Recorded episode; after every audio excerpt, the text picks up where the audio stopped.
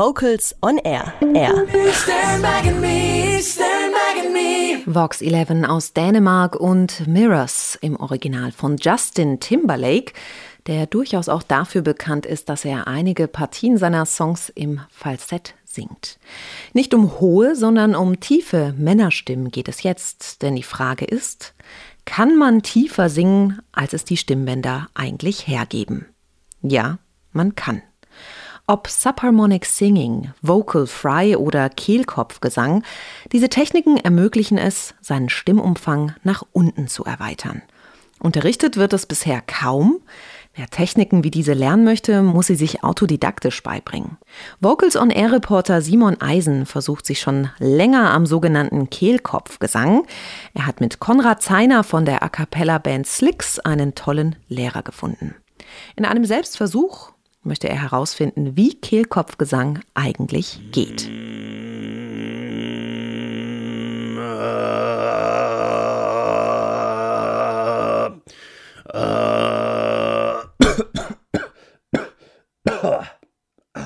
Was ihr da gerade gehört habt, ist das Ergebnis von meinen bisher eher kläglichen Versuchen.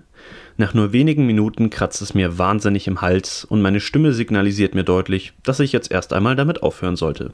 Wie bin ich zum Kehlkopfgesang gekommen? Das war vor circa vier Jahren. Damals wollte ich den Rakataka-Gesang von Van Canto imitieren können. Die versuchen nämlich nur mit ihren Stimmen und Schlagzeug einen Heavy-Metal-Sound zu kreieren. Das klingt so.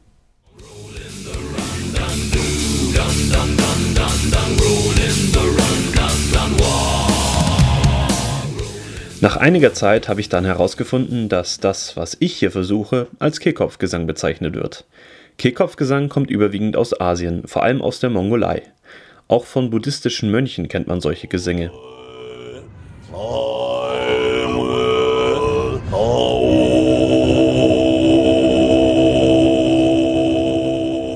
In Deutschland gibt es leider kaum Menschen, die diese Gesangstechnik beherrschen, geschweige denn unterrichten können. Doch ich hatte das Glück, beim Bär Vokal 2018 an einem Workshop teilnehmen zu dürfen. Geleitet hat ihn Konrad Zeiner von der A cappella Band Slicks.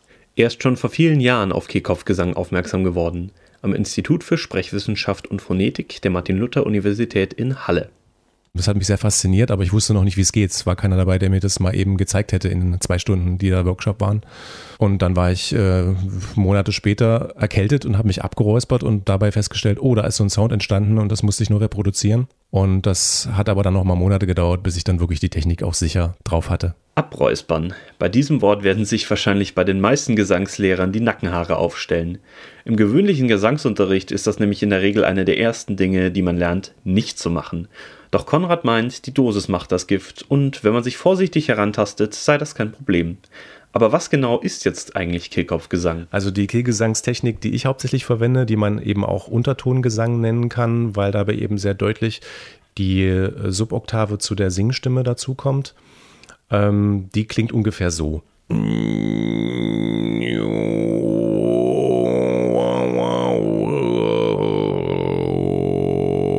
So klingt das ungefähr. Und wenn ich jetzt aber nur mal die Singstimme davon nehme und das andere auskopple, dann ist es gar nicht so tief, wie es erstmal wirkt.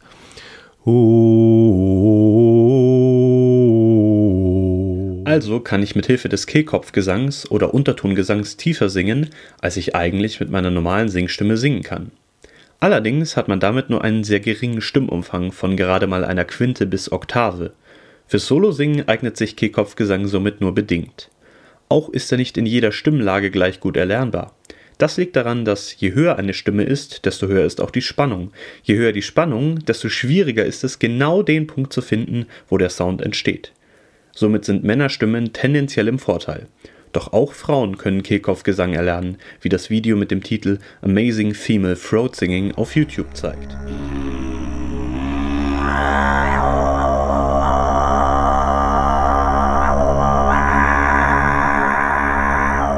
Nach all der Theorie will ich mich jetzt selber noch einmal daran versuchen. Unter Anleitung versteht sich. Konrad gibt mir Tipps. So soll ich zum Beispiel erst einmal in tieferen Lagen beginnen. Ist sicherlich erstmal ungewohnt, weil du hast möglicherweise noch nicht in verschiedenen Tonlagen unbedingt probiert. Aber in der tieferen Lage kannst du mal weiter probieren und wirst wahrscheinlich feststellen, dadurch, dass es insgesamt mit weniger Spannung verbunden ist, dass es dann vielleicht länger funktioniert, ohne dass es eben so schnell dann einfach anfängt zu kratzen. probiere ich das nochmal in der tiefen Lage. Oh. Oh.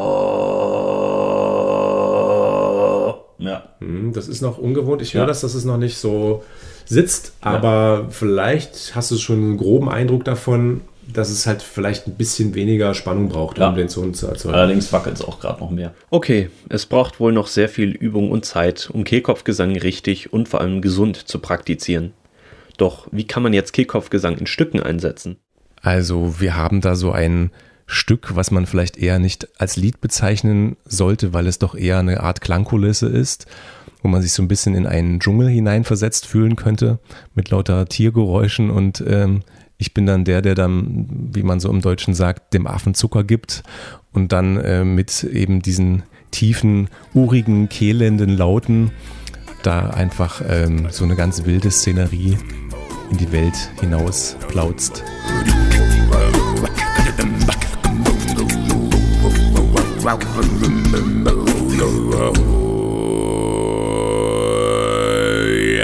Was ist Kehlkopfgesang und wie kann man ihn erlernen? Das hat Vocals on Air Reporter Simon Eisen für uns herausgefunden. Er hat diese Gesangstechnik mit Konrad Zeiner von der A cappella Band Slicks ausprobiert.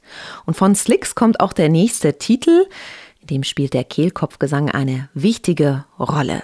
Slicks jetzt für euch mit Is It the Rain?